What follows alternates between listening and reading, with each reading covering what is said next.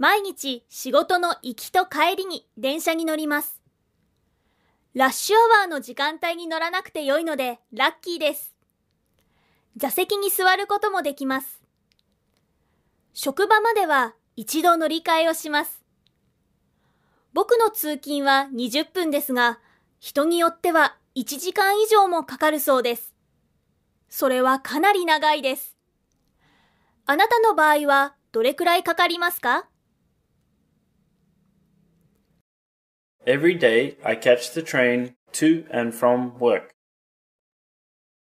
I am lucky I don't catch the trains during peak hours. I am able to sit down. I change trains once on my way to work. My journey takes 20 minutes, but for some people it takes over an hour. That's a long time. How long does it take you? Every day I catch the train to and from work. I'm lucky I don't catch the trains during peak hours. I'm able to sit down. I change trains once on my way to work.